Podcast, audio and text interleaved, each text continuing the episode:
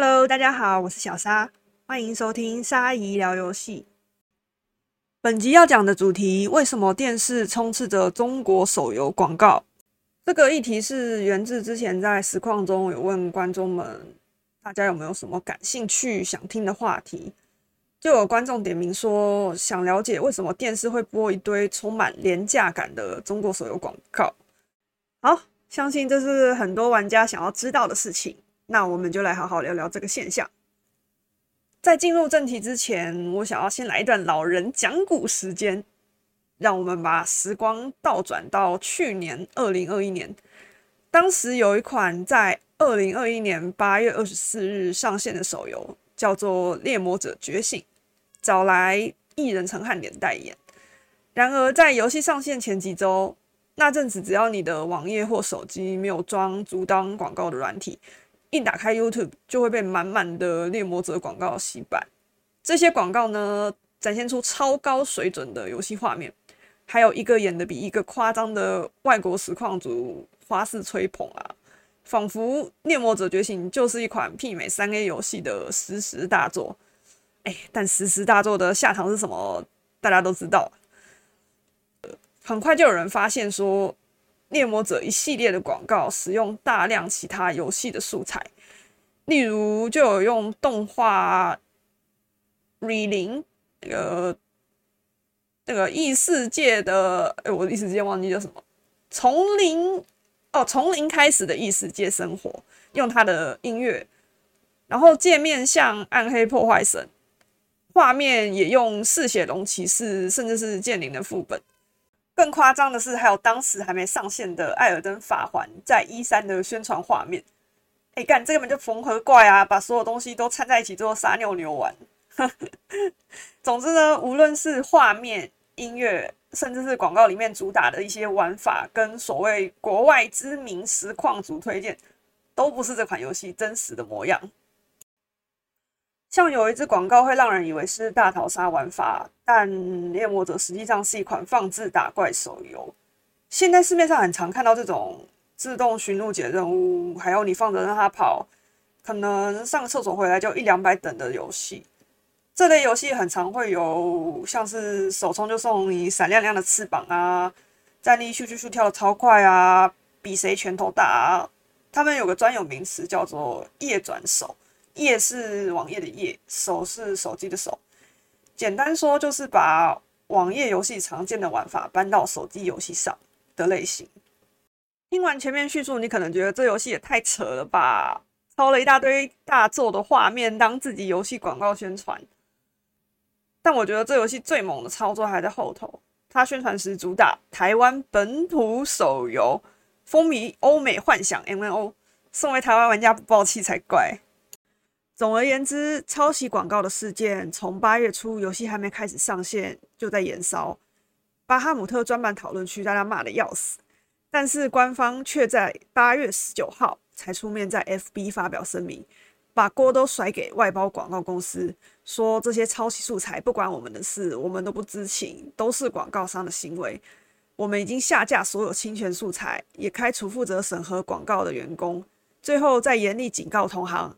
诶，如果有人在指控猎魔者，我们就要提告。他们试图把整个网络批评声量都归咎在同行的恶性竞争上，不是一般单纯的玩家反弹。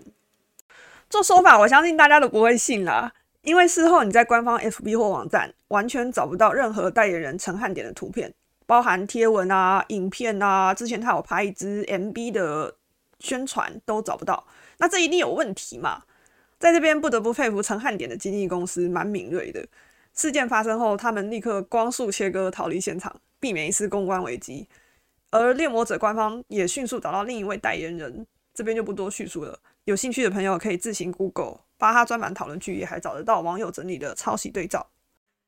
至于这个代理猎魔者觉醒的官方是什么来头呢？这间代理商叫做易亨数位行销。他们另一款手游，相信大家最近也听过，叫做《道士出关》，在二零二一年十二月底上线，也是走同样的宣传套路，什么僵尸道长林正英本人代言，啊，本人都已经过世多久了，最好是能从坟墓里弹出来签约啦。广告画面也是一些妖魔鬼怪，重复之前猎魔者的调调，你以为它是一款玩家扮演道士打僵尸或是修仙类型的游戏吗？不不不，它一样是夜转手类型的游戏，道士也只是其中一个职业罢了。更早之前，YouTube 上会也会出现魔关羽啊、魔吕布啊，一堆正妹在那边跳来跳去的，什么输入礼包码 TK 八八八 VIP 六六六等等，都是出自一款营收上极为成功的手游，叫做《神魔三国志》，这些都是他们家的游戏。看到这些广告时，大家可能会想：哎，到底谁会在这种粪便上出资啊？傻了呀！但是哦，《猎魔者觉醒》这一波的负面行销，反倒让他称霸台湾 iOS 与 Google 手游畅销榜冠军好几周。哎，要知道畅销榜单日的营收，这边只考虑营收的部分，也不考虑分成或是其他成本那些，至少就一两千万台币起跳。以我们玩家的角度来看。这根本就乐色手游广告啊，完全不会想下载这个游戏，好不好？但是以行销的角度来看，他们是精确的找到正确的 TA T A 就是 Target Audience 目标客群。所以《猎魔者觉醒》在八月二十四号正式上线的当天，就拿下台湾 iOS 畅销榜的第一名，在后续的一个月内也一直维持在畅销榜的前十名之内，成绩是非常的不错。好。听完猎魔者的故事后，让我们回到正题吧。为什么台湾这几年的电视或是 YouTube 都被像是猎魔者这样粗糙烂字、免洗廉价感很重的中国手游广告洗版呢？根据对岸近年出海投放广告的数据统计显示，台湾市场和中国市场喜好的广告类型以及玩家付费的模式，两者的相似度是接近八成左右。简单来说呢，就是同一支广告。同样的付费活动，中国玩家和台湾玩家愿意付费的比例是接近的。在这边就要问问各位听众啦：如果你是广告商，会不会把中国成效超好的广告模式直接引进台湾呢？当然啦，这些看似廉价的广告，事后成效的结算是一定经过数据验证的。台湾人就爱这一位啊！这类拼命吹捧、拼命夸大游戏画面有多美呀？用了什么超炫炮的引擎制作啊？什么高水准、流畅、轻功演示？客官再不充值，翅膀就要没啦！看各种礼包码、五星卡大放送等等的手法，是目前中国抖音，也就是 TikTok 很常见的广告形式。这边要说明一下，抖音目前在全世界的地位。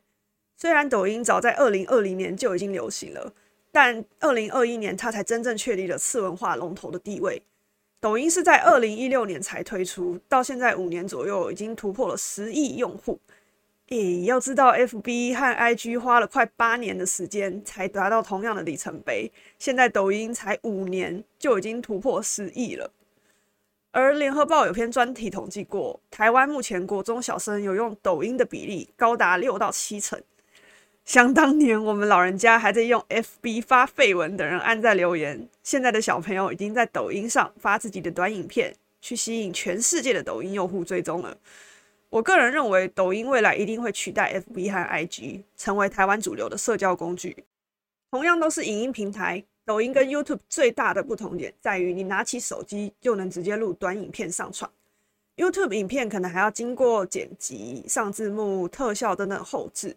但是抖音可以直接让你用手机编辑，对于用户来说相当方便。而且抖音比起 YouTube 或其他平台更能迎合用户的喜好。例如，我常搜寻跟猫有关的影片，那之后他就会推荐许多用户上传的热门的跟猫有关的影片给我，因此能让广告商更精确的找到目标 TA。因为会愿意看你广告的人，看了很久还没关掉，大部分就是对你的游戏有兴趣嘛。这些有兴趣的人有很高几率会点击你的广告，再来就是转换成你的游戏会员，进而付费，为游戏带来营收。当然，游戏上的广告一开始不可能全都用同一种套路去打，呃，这之后我会找机会收录成一集的节目内容，会讲游戏广告的设计跟投放等等。那之后就再谈吧。呃，刚讲到影片上传抖音后，全世界的抖音用户都有机会看到你的影片嘛？那大家选择这么多。身为广告商，你要怎么快速有效的去吸引用户的目光呢？这边就是三个字啊，也不是三个字，三个词，直接夸大福利。抖音广告没有时间在那边铺成一段有起承转合的感人故事，那太长了，大家看不到后面。所以要么你就是给玩家超好的福利，什么礼包码送你一只魔关羽啊，五星超强战神等等的；要么就是夸大说玩这个游戏妹子会叫你老爷大神，就是一堆女生就是追着你跑什么的。要么就是开头会直接给你展示一个超高水准的游戏画面，就什么 PS 五的高水准啊，使用叉叉叉引擎，就是国外的引擎那种的，去吸引你下载。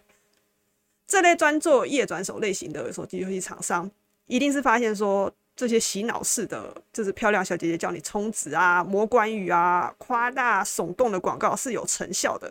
他们投放了很多种类型的广告，在经过数据验证后，去淘汰掉成效比较不好的广告，去找到一套有效的广告宣传模式。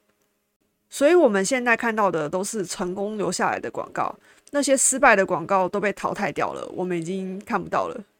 可能听众朋友会觉得很奇怪，我玩游戏的朋友都很讨厌这种广告啊，身边也根本没有人在玩，那到底是谁在储值，谁买单？猎魔者、道士出关这种夜转手游戏呢？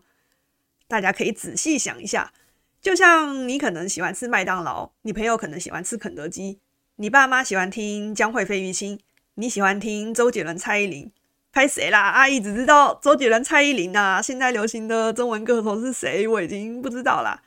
简单来说啊，就是客群不同啦。你和你的同文层不是这类型手游要找的 TA，所以巴哈上面骂猎魔者骂很凶，对猎魔者官方来说根本不痛不痒啊。他们的 TA 根本就不会出现在巴哈上，所以呀，做游戏行销，应该说无论什么行业的行销，最重要的是要找到对的 TA、对的客群，让他们心甘情愿为你的产品付钱。因此啊，这类夜转手游戏的 TA 不是锁定哈扣游戏族群，这边的哈扣游戏玩家指的是常玩单机加机游戏，例如说最近刚上的《艾尔登法环》，或是二次元手游。或者是拥有整套宝可梦系列的忠实玩家，这些玩家可能会上巴哈，会改上古卷轴模组等等。这些玩家非常热爱游戏，会研究攻略，会创作同人作品，会花大量时间投入等等。但是夜转手游戏锁定的是轻度游戏族群，他们玩游戏的目的可能是打发时间、交朋友、获得爽感，甚至这些能花钱获得爽感的用户，就是他们要找的核心 TA。今天有个大老板，他有钱也愿意出资，那他会在这个游戏会需要什么呢？可能是很喜欢在世界频道被人吹捧成大神啊，叫高手大大，获得其他玩家的尊敬；也可能是主公会底下养一群小弟，大家可以一起围殴 BOSS，围殴敌对公会，或是有妹子可以陪伴，砸钱买花买钻戒，最好有个结婚系统，能找个对象。这些现实世界有权有势的人啊。大部分在游戏中也会表露出争权的渴望。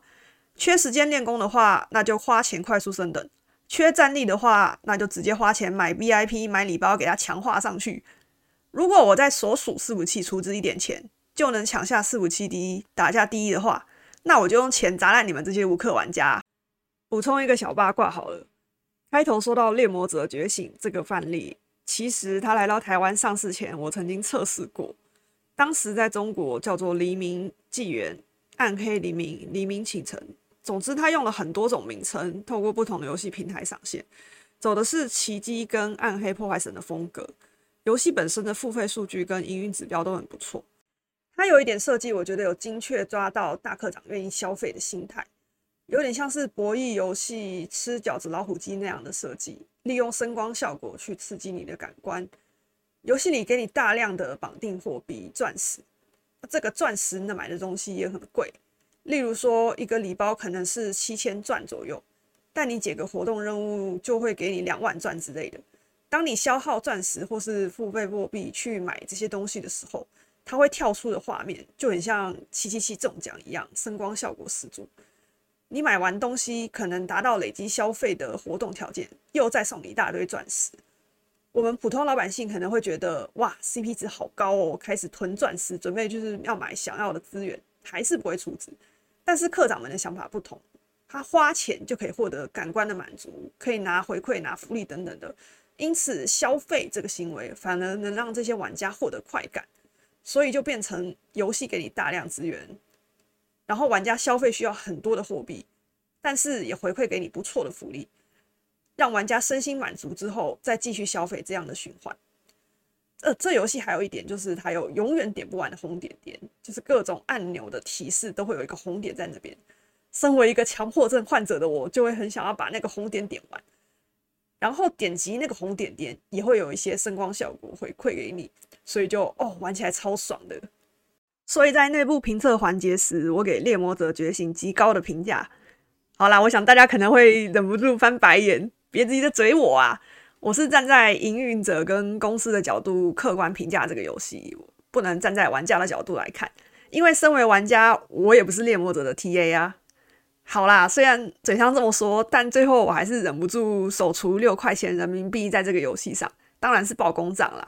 不过这个游戏花钱是真的蛮爽的，我手出一点小钱变成 VIP 一之后，有开通很多功能，超方便的。所以如果不考虑代理金额问题的话，我觉得这款游戏拿下来一定会帮公司赚钱啊。后来就写一份提案报告，跟猎魔者的原厂开语音会议。至于没有签到，就是另一个故事了，这边就不提了。大概就是这样。最后，我们来总结一下本集主题：为什么电视充斥着中国手游广告？第一点，这类型中国手游称为页转手游戏，是将网页游戏常见的比战力、BIP 系统等等搬到手机上。第二，中国市场和台湾市场的用户喜好度是接近的，而中国近年流行抖音短影片。为了更吸引用户注意，所以广告商会采取直接夸大送福利的广告策略去瞄准目标 TA，而这类广告是经过统计验证下成功的案例。第三，这类型游戏的 TA 主要是轻度游戏族群，他们玩游戏的目的可能是打发时间、交朋友、获得爽感，而他们也愿意付费去获得快感。最后，猎魔者觉醒、道士出关，甚至是林心如代言的永夜星神等等。这类夜转手游戏的营收啊，真的只能用赚烂了、赚烂了来形容啊！尤其是《永夜星神》哦，它从二零二一年底推出之后，就一直维持在 iOS 畅销榜第一名好几天。呃，这是一月的时候啦，二月的时候已经变成天堂了。总之呢，数据验证，愿意付费的课长是真的蛮吃夜转手这一套的。会赚钱的游戏类型啊，你换个皮换个名称，换个代言人，就能再赚一波。是不是真的很好赚？这也难怪为什么台湾近年来我们看到的 YouTube 广告很常出现这种所谓的免洗廉价感的手游，因为真的是太好赚了，而且台湾人也蛮吃这一套的。以上就是我们今天探讨的议题内容，希望能让大家获得一些启发。我蛮建议想当游戏开发者或是游戏企划的朋友都下载这些手游看看，不用抱持着排斥的心态，先入为主认为说这就是中国份 game 免洗廉价手游。要从里面去寻找它成功、好玩、赚钱的原因，学习对手的优点，借鉴在自己的游戏上。相信台湾自制游戏会越来越进步的，加油啊！在台湾开发游戏是很不容易的事情啊。好了，本集 podcast 的内容就到这边。有任何问题或想法想和大家分享的话，欢迎在频道底下留言，或是到我的 IG 贴文留下你的想法。那就感谢大家收听，我们下集再会喽，啵啵。